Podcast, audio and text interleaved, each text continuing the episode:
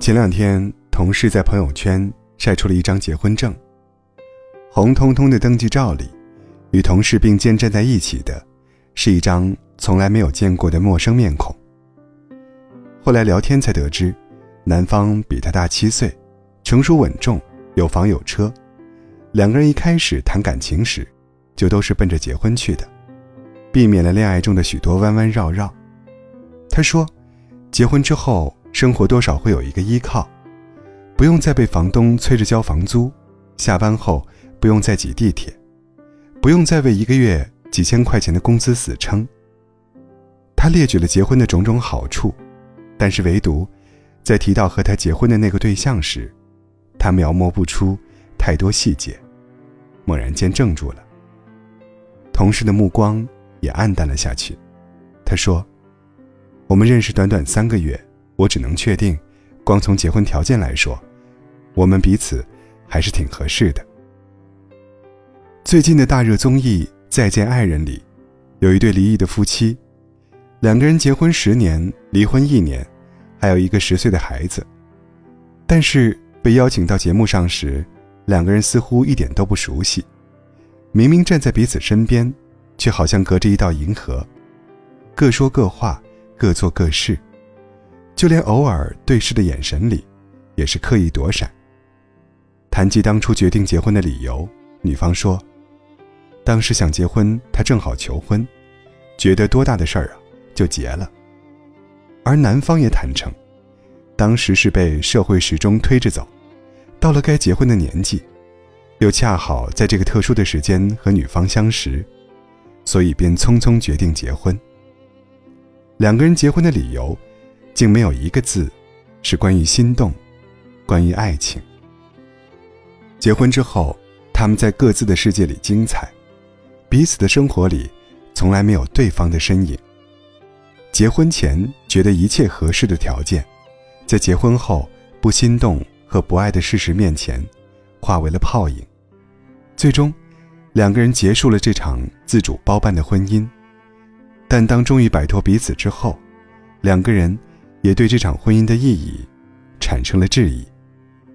女方苦笑说：“我和他之间没有爱情，他喜欢的不是我这样的，我喜欢的也不是他这样的。”而男方也有同样的疑虑，他说：“我不知道他是怎么看我的，我对他来说是亲人，是朋友，还是孩子的父亲？”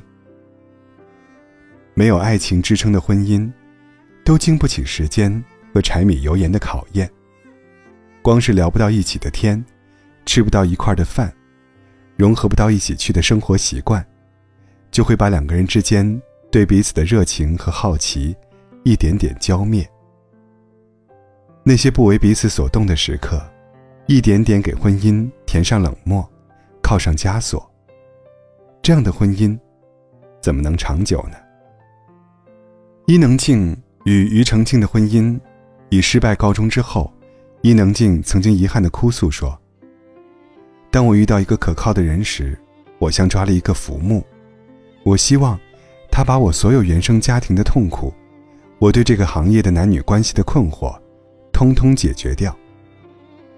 疲惫的生活当中，我们都曾幻想，生命中出现一个人，把我们从黑暗带向光明。”在无趣的生活中，装扮出浪漫的星辰月光，满足在生活中折腾到灰头土脸的我们，或公主或王子的梦想。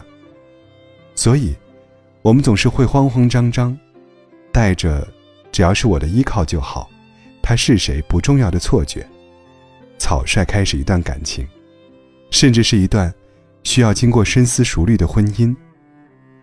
错以为只要有对方在。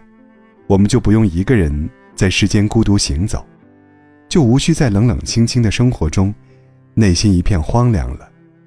所以，即便我们没有相爱到足以结婚的程度，也会骗骗自己说，和谁结婚都是错的，至少他还没有那么差。然后，匆匆忙忙走完婚姻这个过程，但我们却偏偏忽略了婚姻。是爱情的延续，是两个人之间的爱情，情到浓时，最自然的下一步，而不是我们厌倦了现在的生活，带着冒险和侥幸的心理，和一个没有那么相爱的人凑合着，扎进婚姻的围城里，让上天决定你们婚姻的幸福程度。想象中，牵手走过婚姻殿堂的两个人，已经做好了一生只爱一人的准备。而和我们结婚的那个人，是我们想真正守护，而不是我们单方面依靠的人。是我们可以在对方面前坦诚地表达自己所有脆弱和狼狈的人。是哪怕我们兴趣、脾气、家世、年龄都不对等，但我们仍然愿意丢掉世俗的那些条条框框，无药可救的爱上对方的人。是哪怕情绪最上头、最失控时，只要听到他的一句“我饿了”，就会毫不犹豫转身进厨房，给他做一碗热汤面的人。而不是像《再见爱人》中的那对离异夫妻，因为到了该结婚的年纪，就你追我赶，像急着交试卷一样，匆匆地走进婚姻。也不是像我之前的同事，因为在生活里受了苦。就想在婚姻里找点甜，盲目的在婚姻里找通往幸福的捷径。更不是像曾经的伊能静，以为进入婚姻就能遮风挡雨，却换来更多不想提及的回忆。婚礼誓词中有一句话：“我爱你，请把一生交给我。”而不是因为我们合适，所以应该结婚。共度这一生。我想，这样的誓词安排，一定是有它特别的意义吧。